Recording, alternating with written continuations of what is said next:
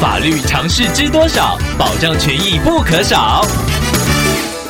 欢迎收听《法律知多少》时间，我们请到台湾瑞银法律事务所律师郑瑞伦来为您解答法律上的疑惑。各位听众朋友，大家好，我是郑瑞伦律师。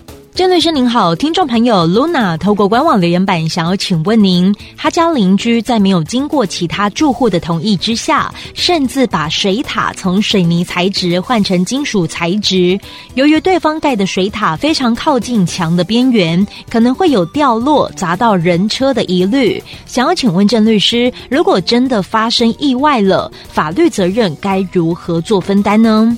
依照公寓大厦管理条例的规定。大楼楼顶平台原则上是属于公用部分，管委会有管理及维护的权利。但是如果因为管委会疏于注意，导致有物品掉落砸伤行人的话，那管委会的主委可能会涉及过失伤害罪，管委会同时也必须负起民事损害赔偿责任。所以，如果个别的住户他违规变更楼顶平台的构造，这个时候管委会应该予以制止，而要求住户恢复原状。如果住户不遵从，那管委会也可以报请高雄市政府公务局来开罚。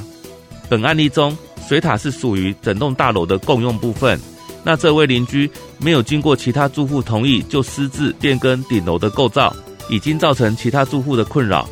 所以律师在这边建议听众朋友可以请管委会出面来和这名住户协调处理，以免事后发生意外而遭到受害人的求偿。